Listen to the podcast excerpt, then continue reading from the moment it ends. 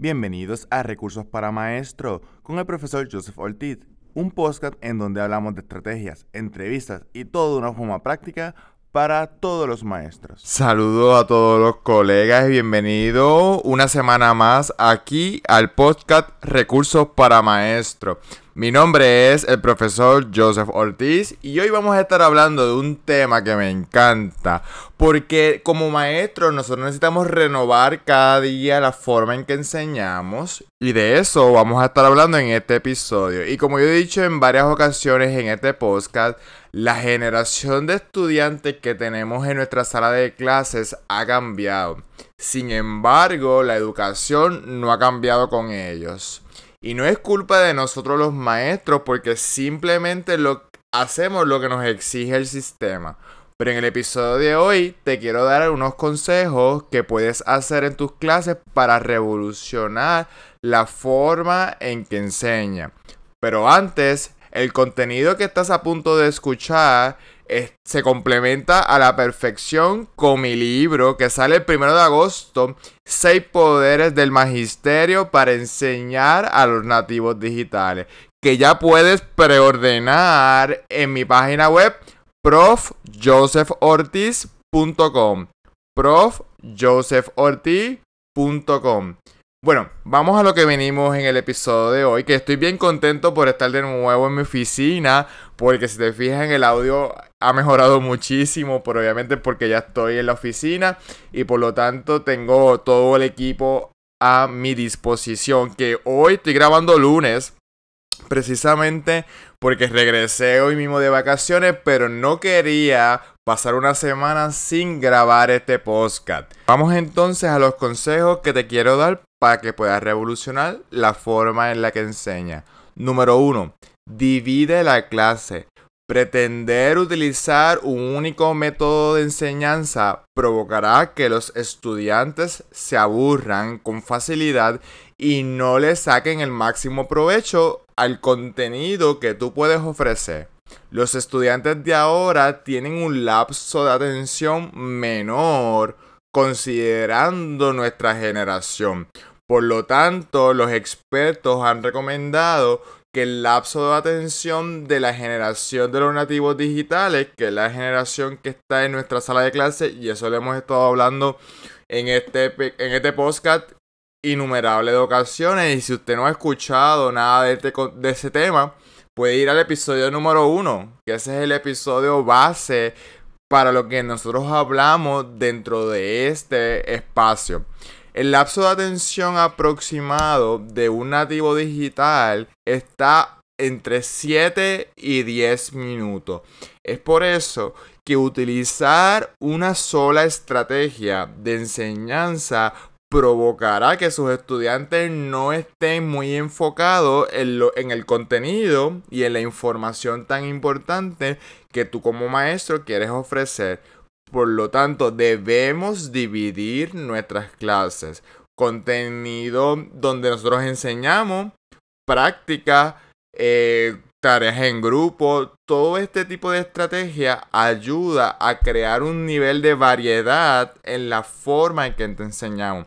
En mi libro, yo recomiendo 5 divisiones dentro de una clase. Y eso para que si te quieres abundar más de eso, pues ya sabes que pueden preordenar mi libro en profjosephortiz.com. Segundo consejo, integra la práctica. El conocimiento sin práctica realmente no es aprendizaje, es memorización. Por lo tanto, si yo quiero que mis estudiantes aprendan, necesito integrar práctica.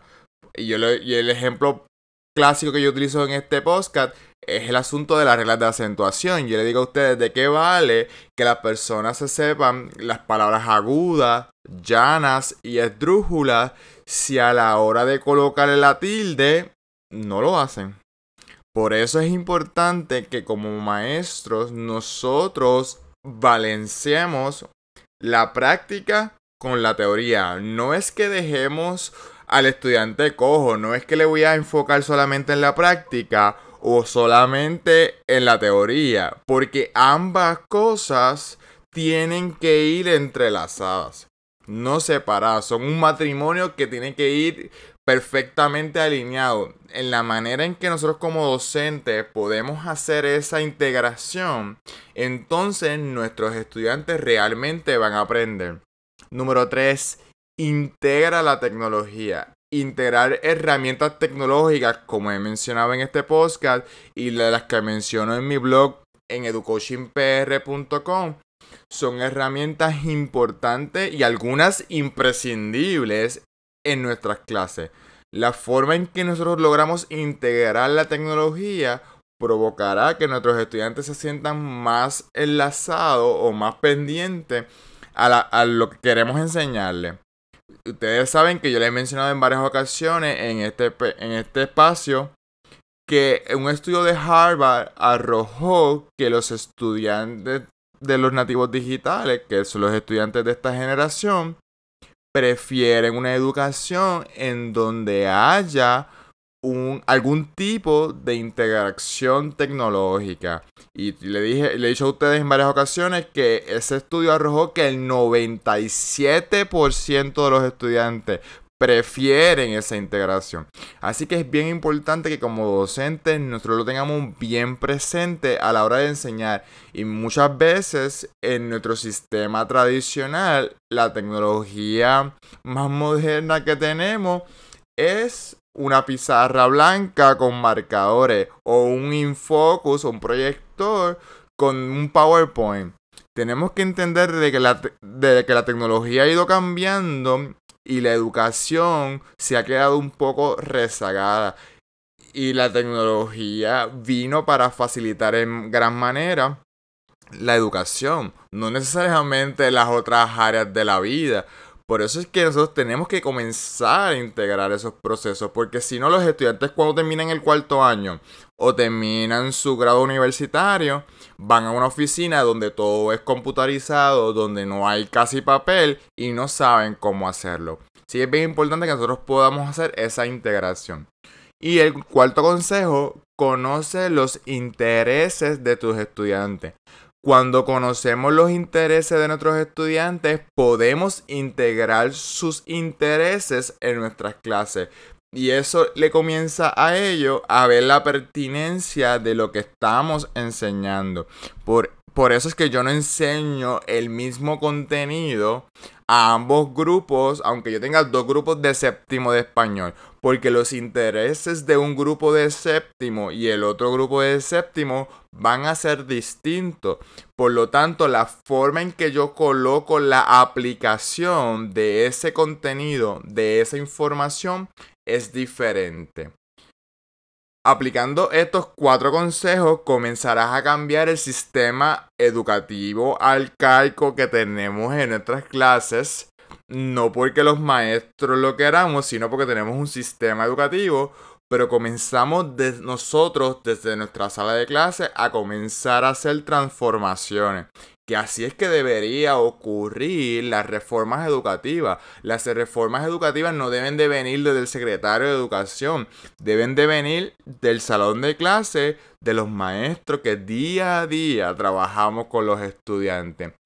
Y recuerda que si quieres seguir aprendiendo de este contenido, puedes preordenar mi libro 6 poderes del magisterio para enseñar a los nativos digitales en mi página web www.profjosephortiz.com.